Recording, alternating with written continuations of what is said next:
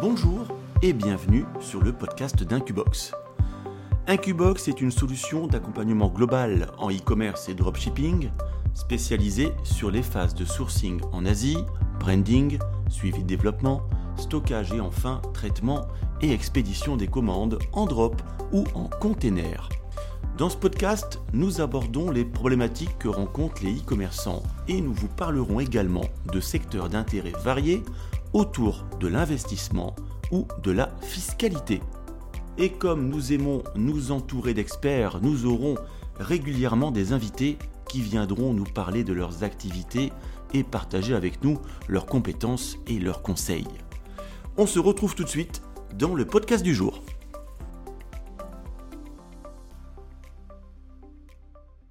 Les quatre étapes d'un branding gagnant en e-commerce. C'est le thème du podcast numéro 3 d'Incubox d'aujourd'hui. Nous sommes le vendredi 5 mars. Je suis Romain de Sailly et je suis accompagné cette fois encore de Sylvain Balieu. Bonjour Sylvain, comment vas-tu? Bonjour à toutes et à tous, ça va très bien, merci Romain. Si vous avez écouté le podcast numéro 2 euh, sur la thématique euh, du sourcing, c'est-à-dire que vous avez maintenant euh, en tête les éléments importants pour sourcer le bon produit. Euh, vous avez peut-être euh, déjà trouvé ce produit. Le mieux est de quand même euh, le tester, hein, forcément sur un marché, le tester pendant quelques jours, quelques semaines, savoir aussi un petit peu si ce produit est scalable. Est-ce que c'est un produit qui peut avoir une gamme, qui peut également s'étoffer? Et vous avez peut-être envie, si les tests sont concluants, de créer votre marque créer une identité forte euh, au produit et surtout vous distinguer de la concurrence. Vous allez donc devoir envisager le branding. Voilà, euh, exactement, Romain. Alors, bien sûr, euh, nous n'allons pas parler ici des, boutiques qui ont pour but d'ouvrir, de, se, focaliser principalement sur un produit unique et d'essorer le produit et le marché sur euh, sur une petite période. Ici, on parle vraiment d'un produit que vous allez euh, garder sur une durée plus ou moins longue. Hein. Ça peut être un produit euh, basé sur une saison, ou alors ça peut être un produit que vous allez pouvoir et vouloir garder. Ça va dépendre aussi des résultats que vous allez engendrer grâce à ce, branding. mais le but de, cet épisode, c'est bien sûr de, parler des, des, articles euh, des produits que vous allez brander directement, de zéro jusqu'à un produit, euh, je ne vais pas dire exceptionnel, mais avec une, forte valeur ajoutée. Alors en effet, si vous pensez vendre un produit euh, de type AliExpress en l'état, vous serez rapidement copié, c'est-à-dire que vous n'allez pas avoir de valeur ajoutée sur ce produit. Et si votre boutique d'école, que ce soit un produit winner ou non, hein, si votre boutique d'école évidemment, euh, les petits copains euh, vont euh, rapidement le savoir en utilisant des outils, des outils pardon, tels que AdSpy et, plein d'autres. Hein. Il y a tellement de moyens aujourd'hui de pouvoir voir un petit peu ce que font, ce que font les, les, concurrents, et vous serez rapidement copié sans avoir de moyens de vous différencier. Le problème, c'est que rapidement, vous allez faire face à des blocages sur Facebook je pense que si vous êtes dans la partie euh, e-commerce et notamment dropshipping depuis un petit moment, vous avez sans doute déjà euh, eu le problème d'avoir des gens qui vont vous mettre des mauvais commentaires, par exemple, euh, qui vont voir une, revoir ou être retargetés sur une publicité qui, euh, qui est la vôtre et qui ont peut-être acheté le même produit sur une autre boutique où les gens, euh, les vendeurs font n'importe quoi, ne livrent pas le produit, ne font aucune attention à la qualité du produit et ces gens vont tout mélanger et vont mettre des mauvais commentaires, par exemple, sous votre, sous votre, enfin, sous votre publicité. Ça va forcément handicaper également votre score page sur Facebook. Ça va aussi avoir tendance, je dirais, à vraiment euh, vous marquer avec l'image dropshipping. Bon, le dropshipping n'a pas forcément bonne presse. Donc, vous avez tout intérêt à penser. J'ai pas envie, alors pas forcément rapidement, hein, encore une fois, tester vos produits, mais dès que les tests sont concluants, vous pouvez penser au branding. Et je dirais, dans le branding, euh, l'idée, l'idée que s'en font la plupart des gens, hein, puisque les personnes qu'on, a au téléphone chez Incubox, nos clients, euh, qui, euh, qui sont clients donc depuis peu de temps, pense en général qu'un branding est quelque chose qui est cher. Brander un produit n'est pas forcément une question de prix, surtout en Chine, ce n'est pas cher. Mais effectivement, il faut considérer le branding par étapes. Oui, alors euh, il faut pas, je pense non plus, hésiter à se lancer. C'est vrai quand on, quand on dit on va, euh, de, toute façon, la première chose sur laquelle on, se rend bien compte, euh, c'est que la majeure partie de nos clients, lorsqu'on commence à travailler avec eux, même s'ils travaillent sur un produit à l'express, ont déjà brandé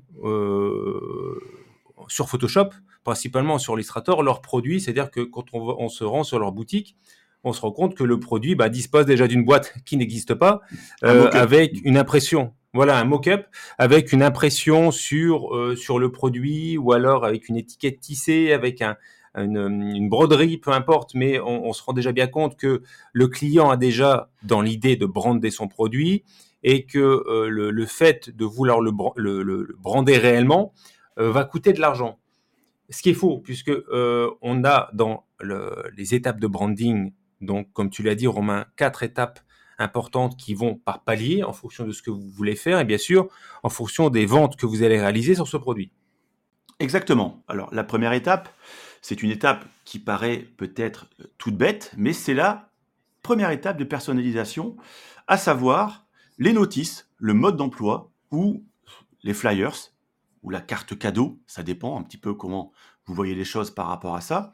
Mais c'est vrai que la plupart du temps, euh, nos clients euh, nous disent, euh, avant donc de brander un produit, nous disent, bah voilà, le souci c'est que par exemple, je vends un, produit qui dispose d'une notice, mais cette, cette notice est en chinois ou en anglais mal traduit, c'est vraiment c'est vraiment pas terrible, les clients se plaignent.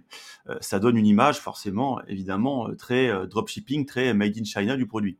Alors, la première chose qu'on peut faire, alors c'est là, c'est bien cette première étape de branding, c'est de remplacer cette notice par un mode d'emploi que vous allez faire vous-même. C'est-à-dire, par exemple, en général, euh, nous, on conseille un format A5, ce qui permet d'être assez, euh, euh, je dirais, comment dire, c'est un format qui est bien adapté un petit peu à tous les, tous les types de produits.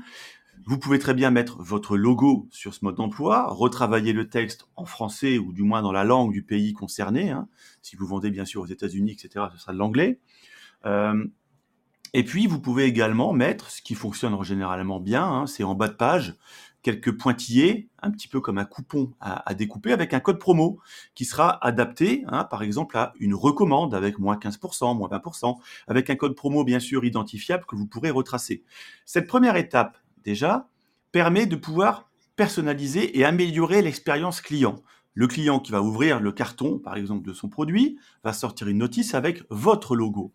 Cette notice sera mise dans le carton, par exemple, nous, chez Incubox, on propose ce service, euh, bien sûr, lors du traitement de la commande, c'est-à-dire qu'on va ouvrir le carton, lors de la préparation de la commande, on va ouvrir le carton d'origine, proprement. Hein. on fait ça en général avec une petite lame de scalpel pour vraiment retirer le scotch proprement. On retire cette vieille notice, cette qu'on va mettre à la poubelle et on va plier proprement la nouvelle notice qui est donc la vôtre avec votre identité, votre marque pour la plier proprement et la mettre à l'intérieur. On referme cette boîte avec des euh, patchs, vous savez des patchs, on utilise ça nous des patchs transparents adhésifs. Le client qui reçoit ça a vraiment l'impression que cette opération a été faite en usine. C'est déjà la première étape, effectivement, d'un branding réussi à mon sens. Alors c'est pour ça qu'on dit euh, lors de cette première étape de ne pas avoir peur des coûts.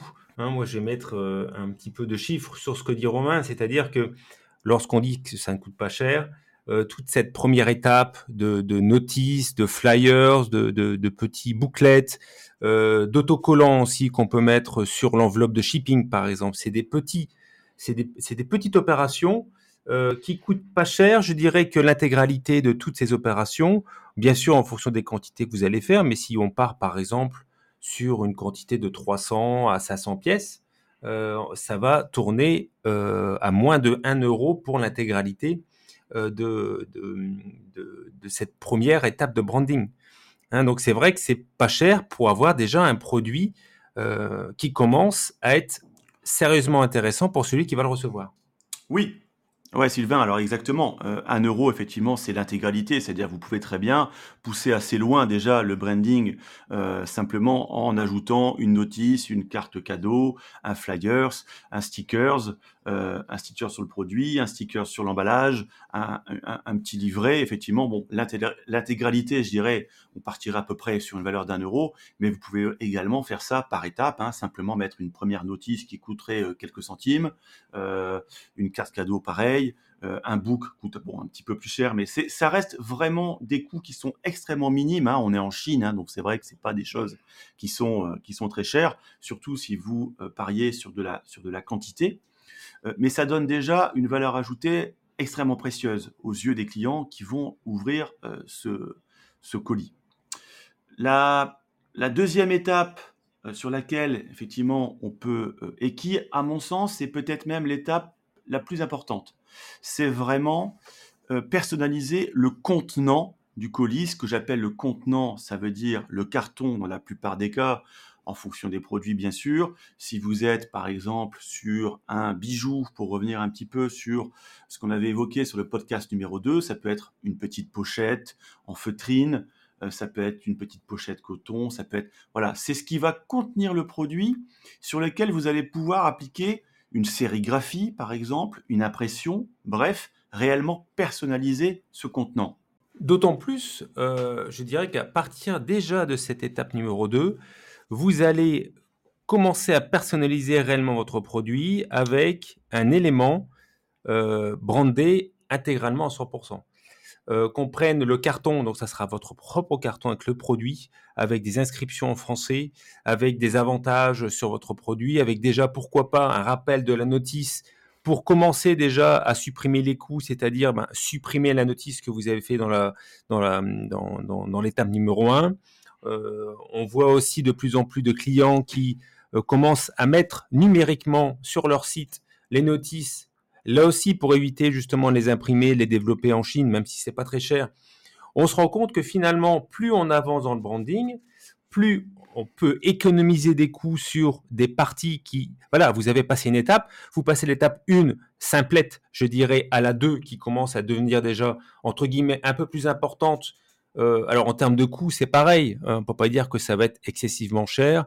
Euh, un carton, ça dépend de la taille du produit, ça va dépendre aussi euh, ben de, euh, des couleurs que vous voulez mettre sur le produit. En général, sont entre 50 centimes, 80 euh, centimes. On a des cartons qui coûtent 20 centimes quand ils sont très petits. Voilà, donc un carton à part entière en lui-même n'est pas cher non plus. Hein. attention, bien sûr, toujours bien garder en l'idée, et ça on l'a déjà dit dans un podcast précédent, que ajouter un carton à un produit qui n'avait pas de carton à la base va changer votre coût euh, de transport, va augmenter votre coût de transport. Donc bien réfléchir également à tout ça et bien euh, considérer le fait euh, d'équilibrer vos dépenses. L'avantage de fournir un carton à votre produit va forcément dégager une, notion de, qualité à votre produit livré. Par contre, en termes de coût de transport, le prix va augmenter euh, si, euh, votre produit est emballé dans un polybag classique au départ. Ouais, tout à fait. Euh, alors, c'est vrai qu'il faut garder en tête, hein, quand on parle surtout alors là, on va évoquer surtout le dropshipping, hein. J'imagine que, euh, si, euh, c'est ce que tu voulais dire Sylvain, si si on part sur un système de transport de type container, hein, ou même ferroviaire, bon, je dirais ça n'a pas le même impact. Mais si on pense dropshipping et donc envoi, de produits à l'unité, n'oubliez pas que dans la soute d'un avion, ce qui coûte le plus cher, c'est l'espace, c'est-à-dire que c'est le volume du carton. Donc, enfin, le, carton aura un certain volume, et donc forcément, c'est ça qui va coûter cher, encore plus que le poids du produit en lui-même. Hein, même si bien sûr le prix sera déterminé par ce calcul, ce ratio poids-volume. Alors, c'est vrai que si vous êtes sur un produit qui dispose déjà d'un carton, euh, partez, enfin, changez ce carton, euh, adaptez ce carton. La question se posera vraiment si ce produit ne disposait pas d'un carton à la base. Vous pouvez effectivement vous différencier en ajoutant un carton, mais c'est vrai, comme dit Sylvain, ça va ajouter également un surcoût de transport puisque ça ajoute un petit peu de poids et un petit peu de volume. Alors, Sylvain, comment ça se passe concrètement quand quelqu'un, effectivement, va, par exemple, te dire, hein, donc un client d'un Qbox va te dire voilà, j'aimerais euh, effectivement changer le carton d'origine de mon produit. Admettons que ce client vend par exemple un rasoir, hein, un rasoir électrique dans une boîte déjà existante. Alors il veut changer la notice, pourquoi pas? Euh, On a déjà vu ça dans l'étape précédente. Pas de souci, c'est assez facile. Un simple format PDF en général pour la notice suffit. Comment ça se passe maintenant si la personne veut changer également l'intégralité du design de son carton? D'une manière générale, de toute façon, chaque carton possède euh, la master graphique euh, du carton qu'on appelle le die cut. Euh, donc, on va demander à l'usine de nous fournir le die cut du carton d'emballage existant, de manière à voir à plat la taille du carton, le visuel du carton sur lequel le client va pouvoir apposer bah, les mentions graphiques qu'il souhaite voir sur son propre produit. Alors, bien sûr, vous allez me dire, oui, mais moi, j'ai pas de graphisme, euh, c'est difficile, euh, c'est compliqué. Alors, soit vous pouvez le faire vous-même euh, si vous savez le faire, soit également, on propose à Incubox la possibilité de faire. alors, c'est pas vraiment quelque chose je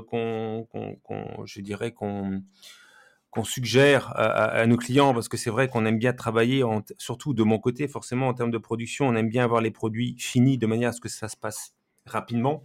Euh, lorsque les clients nous demandent de travailler euh, graphiquement euh, le, carton du produit, donc ce qui veut dire qu'on est nous aussi obligés de travailler avec un graphisme, un, graphiste, pardon, qui va, ben, qui va développer le travail, qui va prendre quelques jours pour faire la, boîte et le, mock-up. on va vous l'envoyer, vous allez commenter. je veux un peu moins de rouge, je veux qu'il soit plus centré, je veux les lettres un peu plus grandes, etc.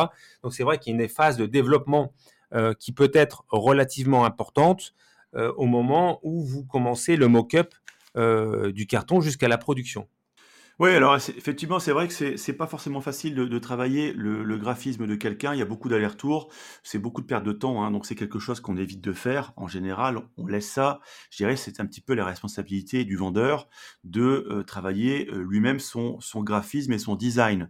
Que vous ayez envie de mettre effectivement votre logo, ce qui est tout à fait la, normal, euh, que vous ayez ensuite envie de mettre les couleurs que vous vouliez selon la charte peut-être graphique de votre site, que vous ayez envie de mettre une photo de dauphin euh, peu importe, c'est votre choix, c'est pas nous qui allons interférer là-dessus. Nous, on va simplement vous donner ce die cut, donc c'est un petit peu le patronage, hein, un petit peu comme dans le textile, hein, c'est le patron du carton mis à plat. Euh, on vous conseille quand même de passer, si vous n'avez pas de relation, si vous n'êtes pas doué, je dirais, dans le graphisme ou pas suffisamment, hein, euh, de, passer effectivement par un graphiste. Vous en trouverez très facilement, sinon.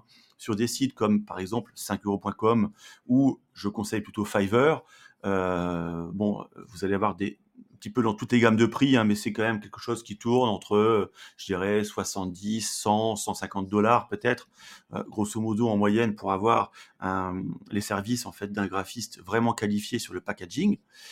Euh, donc ce graphiste, une fois que vous allez donc vous mettre d'accord avec lui hein, sur ce que vous voulez mettre, donc vous allez devoir effectivement lui donner quand même des éléments, hein, il ne peut pas tout inventer.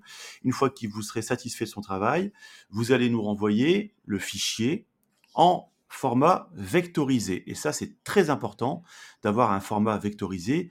Donc, c'est du format AI ou SVG, par exemple, euh, puisque tous les appareils, tous les appareils, enfin, toutes les machines euh, d'impression en usine, encore une fois, hein, c'est pas des imprimantes comme on a à la maison, ce sont des appareils qui ne travaillent que sur ce format vectorisé qui a l'avantage de pouvoir être agrandi ou rétréci sans perte de qualité. Donc ça, c'est primordial.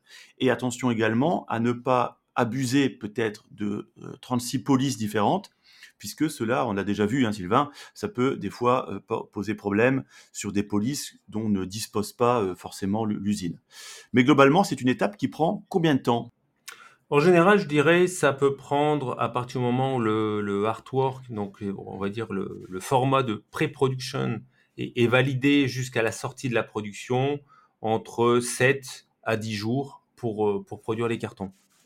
Alors, ce qui est intéressant aussi, euh, dans euh, les possibilités de faire son propre carton, c'est aussi de mettre, je dirais, aux normes euh, les cartons individualisés en rajoutant des, petits logos. Vous savez, maintenant, on voit souvent des petits logos les logos de recyclage, les, logos, les petits pictogrammes, points verts, les, les, les comment ça s'appelle, le ruban de, de Mobius, tu sais, le symbole avec les flèches mmh. au recyclage. Donc ça, c'est intéressant c'est intéressant parce que ça donne aussi une, notion de qualité au client. Il est habitué à, voir, euh, même malgré lui, même si on ne fait pas attention à toutes, ces, à toutes ces informations sur les cartons qu'on trouve dans les grandes surfaces et même sur des marques de qualité, ben, tous ces engagements un petit peu des marques, alors ce pas des engagements sur lesquels le client va vous demander de, euh, des, certifications en tout genre. Hein. C'est vraiment euh, ben, les, les caractères, les pictogrammes classiques qu'on peut voir sur les cartons euh, qu'on a, qu'on a en Europe et en France. Euh, voilà, attention, ce carton doit être, peut être recyclé. Euh, attention, merci de bien veiller à jeter ben, ce carton dans la bonne benne, etc. Donc c'est c'est des informations classiques, je dirais, mais importantes, de, toujours pareil dans la notion de qualité de votre produit vendu. Voilà, ça va également euh, être important sur la crédibilité et donc le professionnalisme que va dégager, je dirais, ce carton. Et c'est toujours pareil, euh, pour l'expérience client lors du déballage du produit, c'est primordial. Alors, n'hésitez pas à vous inspirer, hein, euh, allez voir effectivement sur certains produits. Bon, j'imagine que vous avez peut-être encore quelques cartons dans la cave, des cartons de produits qu'on garde en général, des cartons d'ordinateur ou ce genre de choses, voir un petit peu ce qui se fait. Euh, voir un petit peu comment sont disposés ces éléments. Donc n'hésitez pas surtout à passer du temps pour réfléchir à ce que vous allez mettre sur, sur ce carton. C'est vraiment la première chose que verra le client avant même de voir le produit. Donc c'est pour ça qu'à mon sens, c'est une étape qui est extrêmement importante. Alors, on peut aller plus loin que le carton, j'en parlais tout à l'heure, tout dépend du produit. Hein. Vous pouvez également vous dire, bah tiens, euh, voilà, j'ai, je vais vendre un, collier. Je vais également, euh, euh, nous, on est capable de vous, de vous sourcer plusieurs types de pochettes, des petites, vous savez, des petites sacoches. Ça peut être des trousses, par exemple, des trousses type trousse de maquillage avec une fermeture. Il peut y avoir des sacs de lavage qu'on va utiliser aussi comme comme, euh, comme, euh, comment dire, comme contenant hein, pour votre produit. Ça dépend du produit, ça dépend également des impératifs justement sur le volume, par exemple, et donc les coûts d'expédition. Soyez créatifs. Nous, on sera là pour vous accompagner pour effectivement trouver le bon contenant pour le produit. Et simplement, ce que je voudrais finir, enfin, je voudrais finir sur ce carton. Hein, lorsque vous faites un branding carton, euh, bien considérer la valeur de ce carton par rapport à votre produit.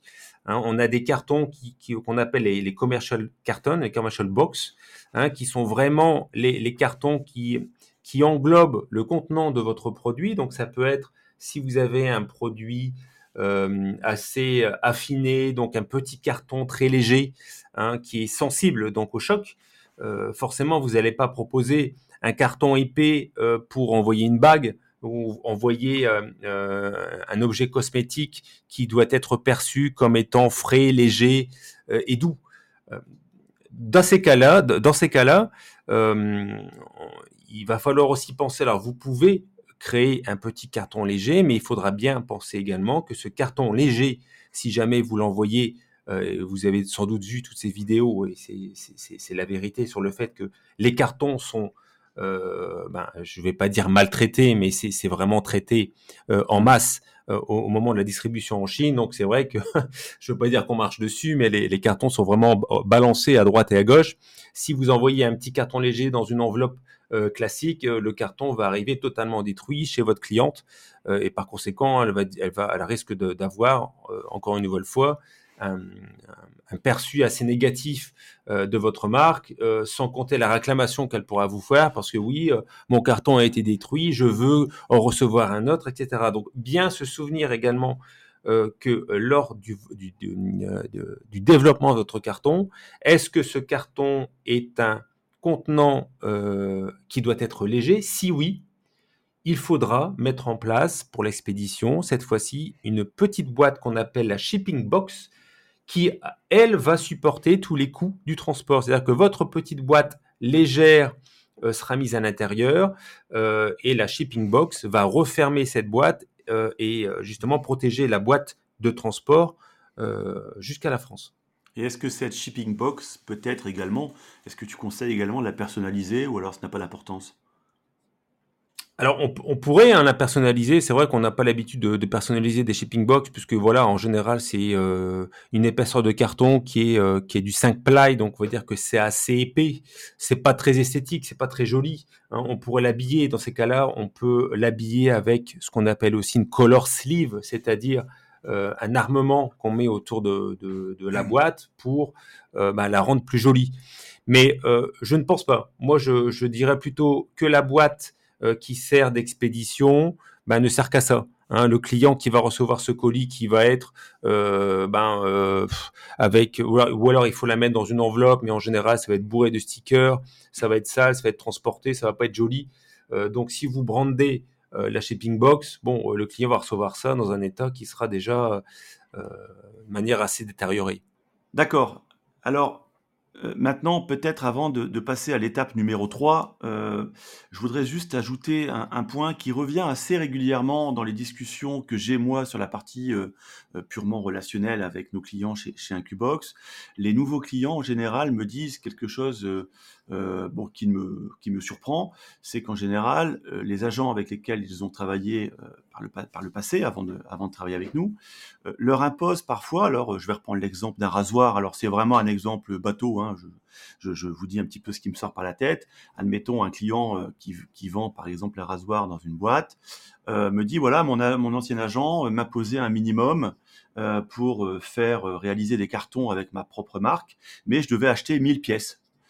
Euh, alors, ne vous laissez pas forcément avoir. Hein, c'est vrai que autant le prix n'est peut-être pas euh, quelque chose de très important, hein, comme le disait Sylvain, en général, pour quelques dizaines de centimes, vous avez donc la capacité d'avoir un carton euh, brandé.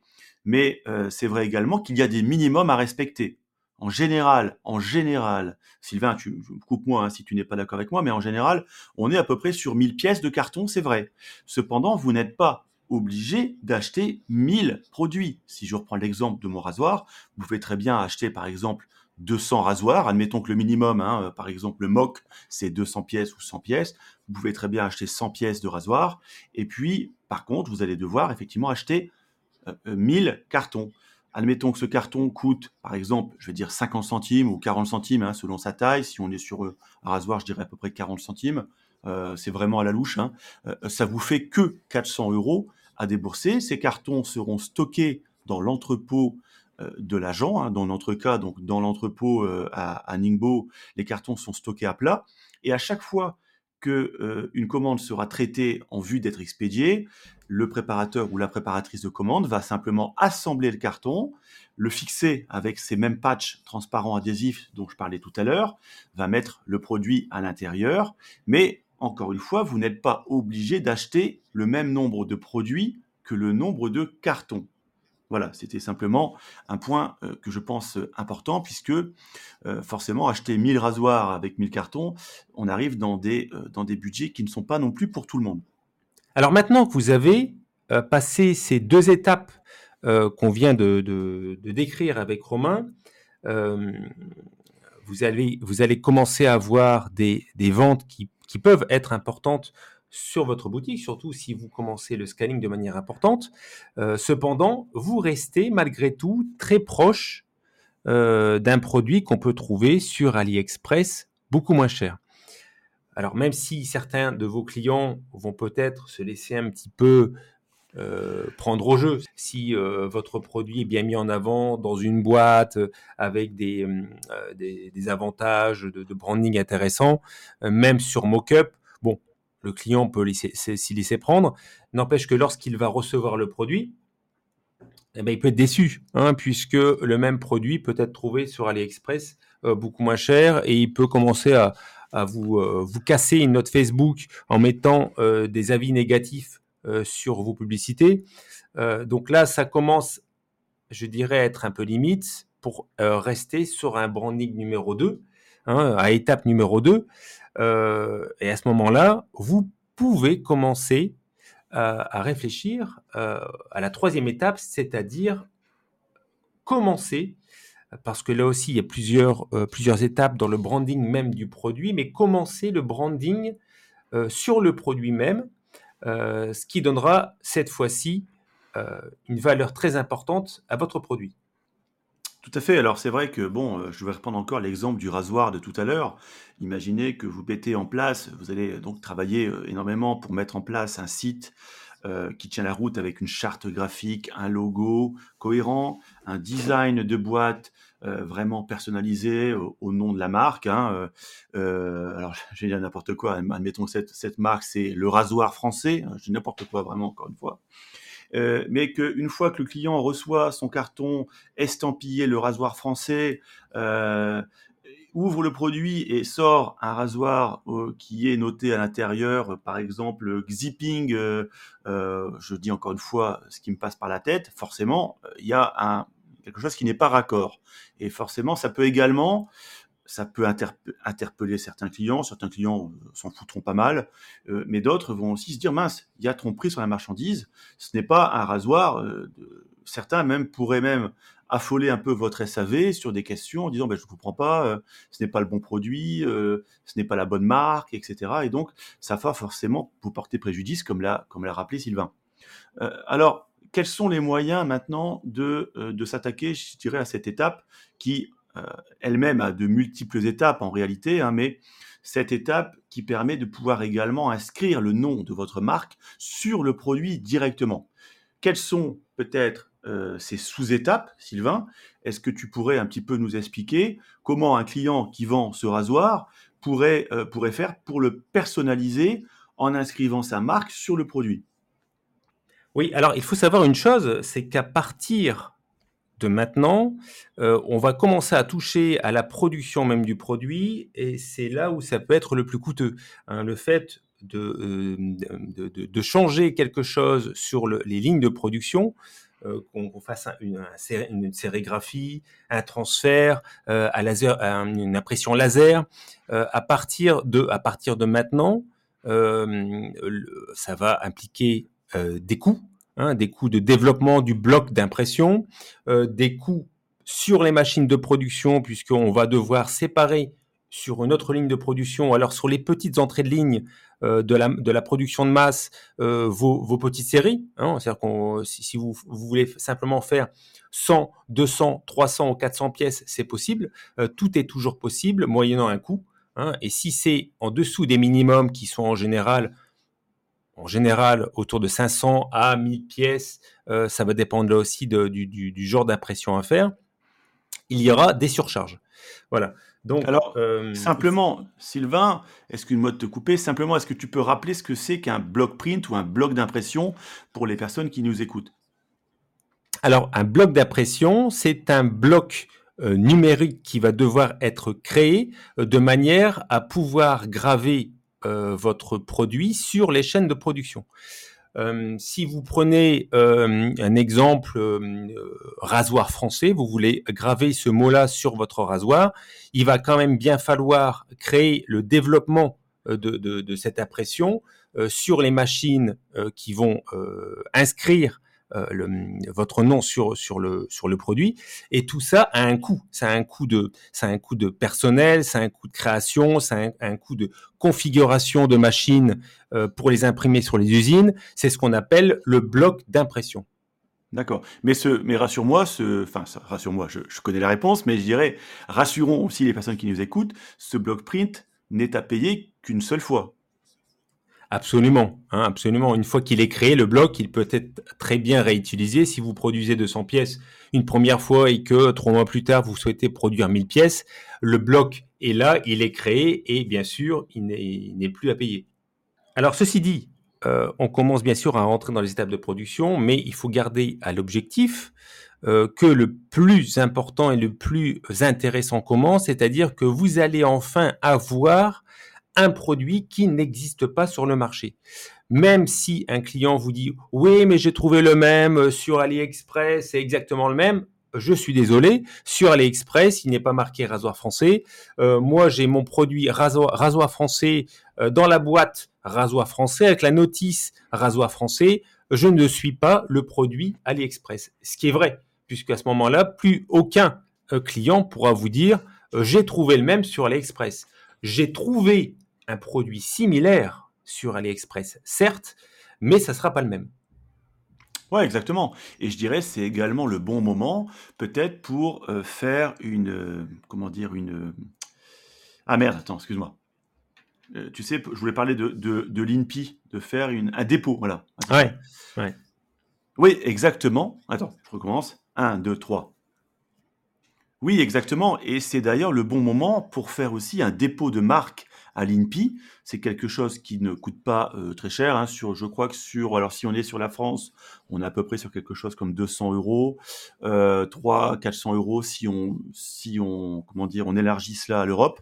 Mais c'est vrai qu'un dépôt de marque, c'est très très important également pour justement, encore une fois, vous identifier complètement à ce produit et euh, pouvoir, par exemple, également répondre si jamais vous avez euh, des problèmes avec la DGCCRF, hein, c'est-à-dire les fraudes, ou euh, si vous avez, par exemple, des blocages, admettons, sur PayPal, sur Stripe, sur tout établissement bancaire, etc. C'est toujours une pièce de plus, administrativement parlant, qui est très intéressante pour dire, voilà, écoutez, c'est mon produit de A à Z, et en plus, j'ai la marque.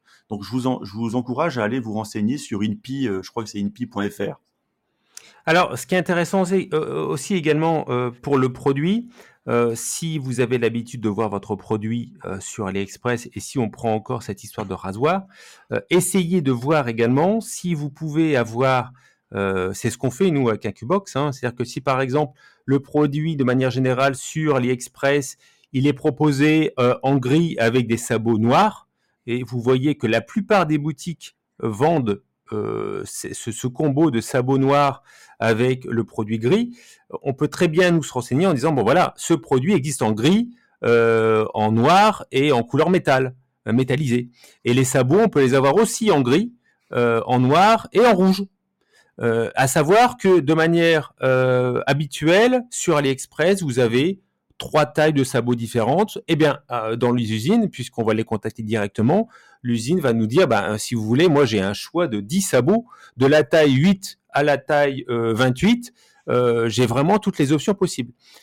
Et euh, justement, en piquant dans les options qui sont possibles avec l'usine, si vous créez votre rasoir, un rasoir métallisé avec des sabots rouges de la taille euh, 8 à 12 et qu'à partir de la taille 14, vous utilisez des sabots noirs ou, euh, verts, hein, je dis vraiment n'importe quoi ce qui me passe par la tête, mais c'est simplement pour, euh, bien comprendre également euh, qu'avec, là, c'est pas, c'est pas une création de produit, c'est juste ouvrir le panel visuel du produit intégralement pour savoir comment vous allez pouvoir profiter euh, de ce qui est déjà disponible euh, pour le brander au maximum et vous écarter au plus, au plus possible de ce qu'on trouve sur AliExpress en modifiant très légèrement le produit.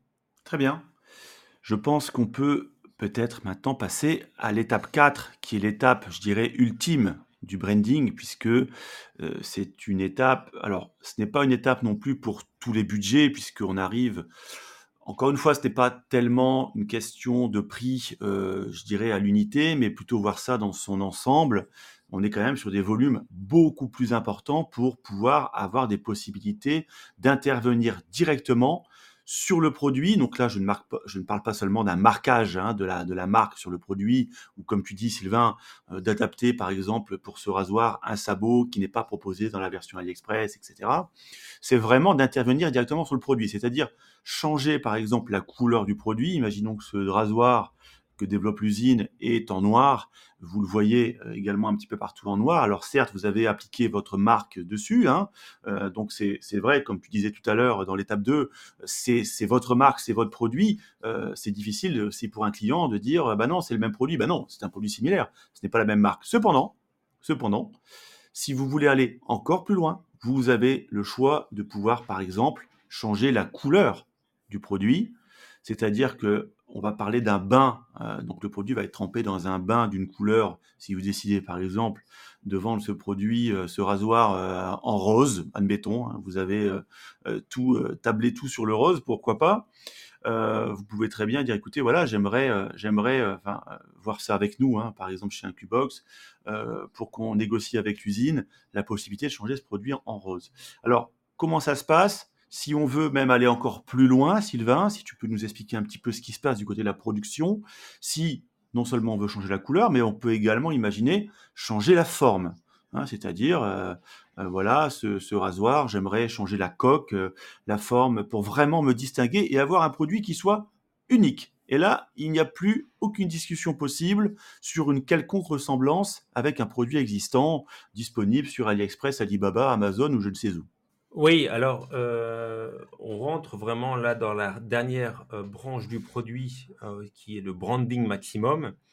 L'avantage, bien sûr, c'est ça sera d'avoir un produit totalement unique. On pourrait, par exemple, changer la couleur du plastique. Et, encore une, nouvelle fois, en termes de production, c'est pareil.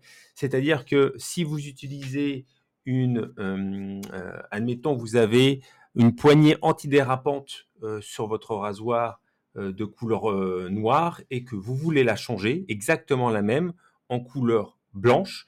Donc là, c'est-à-dire que vous allez, pour reprendre le mot tout à l'heure, utiliser le même moule, le même moule plastique qui a servi à faire le moule noir, sauf que les composants chimiques qui vont être insérés dans, la nouvelle fabrication de, ce, poignet, de cette poignée, pardon, sera d'une couleur différente. C'est-à-dire que là, vous allez euh, commencer à avoir des minimums, puisque bien sûr, la mise en place, la coloration du plastique, euh, le, coulage de ce plastique, on ne peut pas faire 100 pièces, on ne peut pas faire 200 pièces.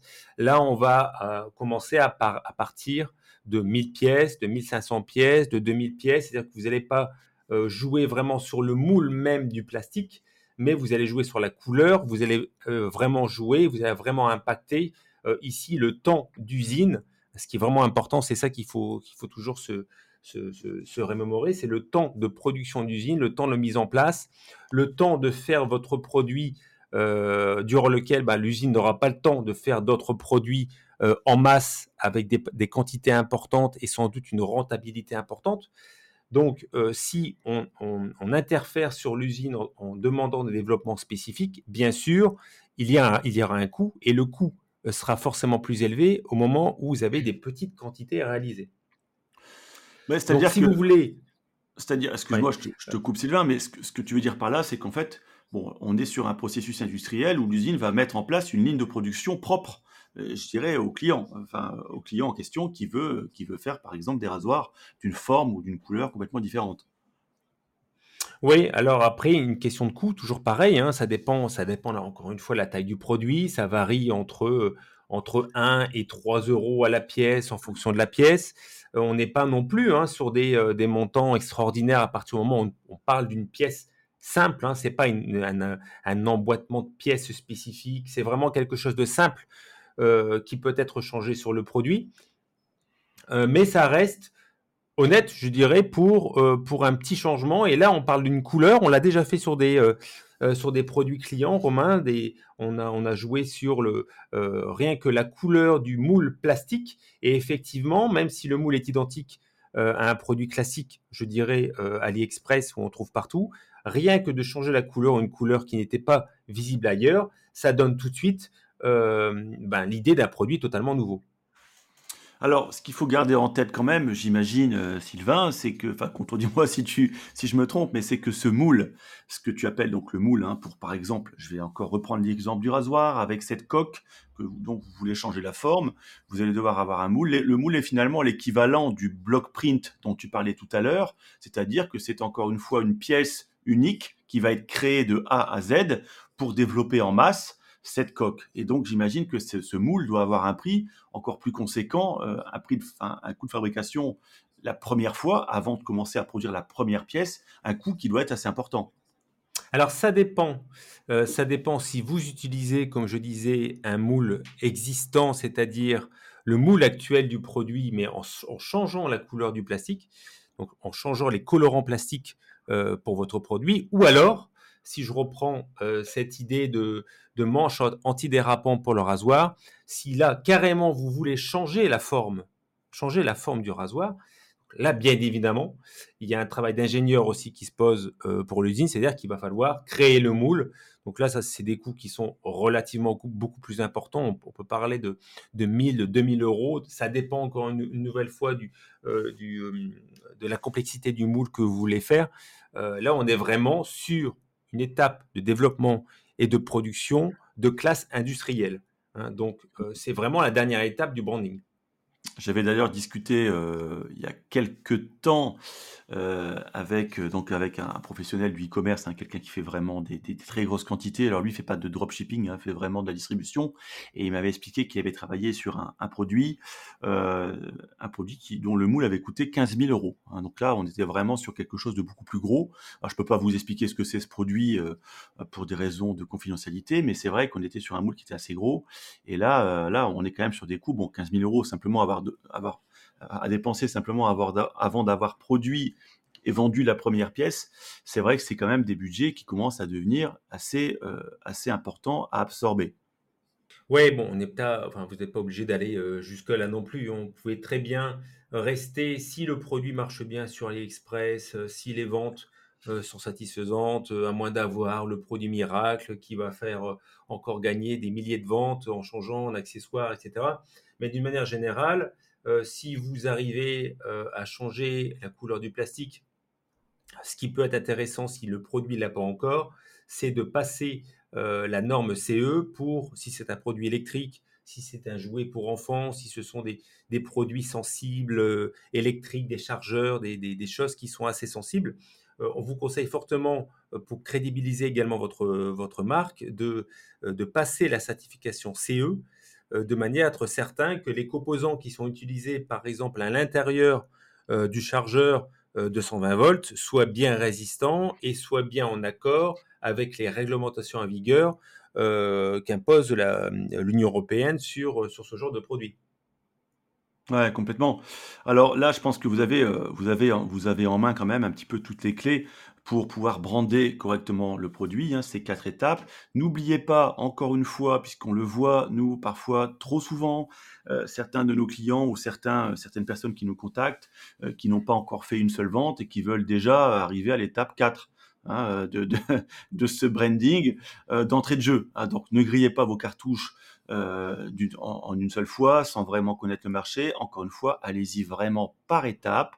AliExpress est très pratique pour tester un produit, mais basculez rapidement sur la première, puis au moins la deuxième étape et si possible la troisième. La quatrième, je dirais, est réservée vraiment à des produits euh, spécifiques ou alors des boutiques euh, qui sont vraiment beaucoup plus pérennes. Hein. Vous avez une vision peut-être vraiment plus pérenne dans le temps, mais c'est vraiment important, un petit peu comme un escalier, comme, quand vous, comme un enfant qui apprend à marcher, hein. c'est-à-dire que vous allez d'abord marcher à quatre pattes, ensuite vous allez vous tenir debout, ensuite vous allez réussir à monter des marches, étape par étape. C'est vraiment primordial. Et alors, Sylvain, peut-être aussi pour, pour finir, puisque je pense qu'on va arrêter là, c'est un, c'est un podcast quand même relativement long qu'on a fait aujourd'hui, même si je pense que toutes ces étapes sont, étaient importantes à, vraiment détailler. Est-ce qu'on peut parler un petit peu du délai hein, Puisque ça revient, c'est une question qui revient aussi souvent, hein, des gens qui sont des fois très pressés, qui nous disent, voilà, j'aimerais changer le carton, euh, faire une sérigraphie sur le produit, et j'aimerais que tout soit fait pour dans trois jours. Euh, est-ce qu'on peut simplement parler un petit peu des, des différents délais de ces étapes pour finalement conclure ce podcast? Alors, pour synthétiser, carton, ça prend environ entre 7 et 10 jours.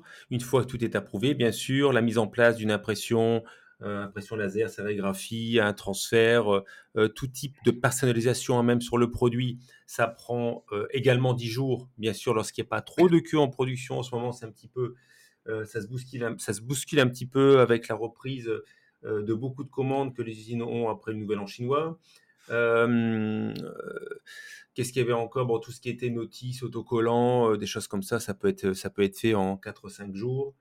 Euh, bien sûr, après l'étape 4, création des, euh, des, des, moules plastiques, là on part sur plusieurs semaines si vous créez un moule plastique. Maintenant, si vous changez simplement la couleur du plastique, on va dire à peu près entre 2 et 3 semaines.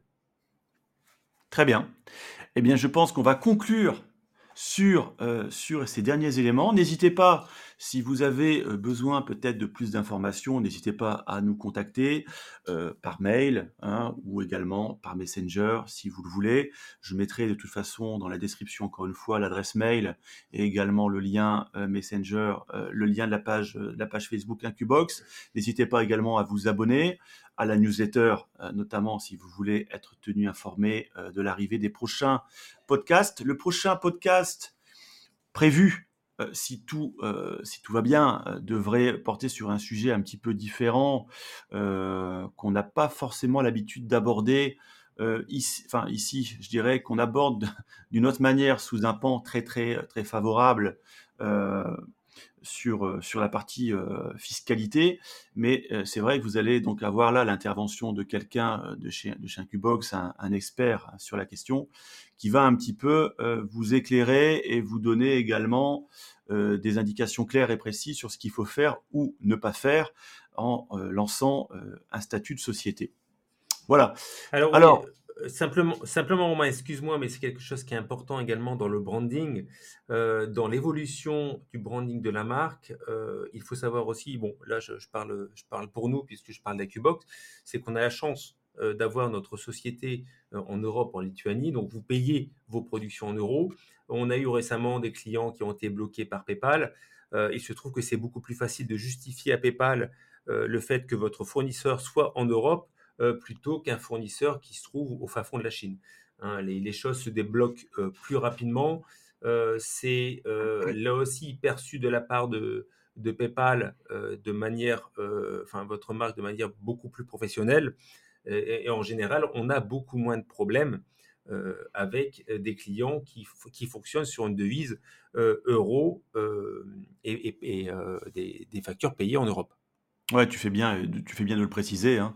c'est vrai que ce soit PayPal, Stripe, Molly ou tout établissement bancaire, bon, les réserves qui sont, qui sont mises en place en général, hein, sont levées, sont levées, très rapidement quand les clients peuvent effectivement montrer des factures Incubox, c'est-à-dire des factures d'une société dont le siège est basé en Europe. Merci pour ce rappel Sylvain. Nous allons, vous laisser là pour aujourd'hui. On vous souhaite un très bon week-end, de bonnes ventes et on se dit à la semaine prochaine pour l'épisode numéro 4. À bientôt, merci. Ciao, ciao.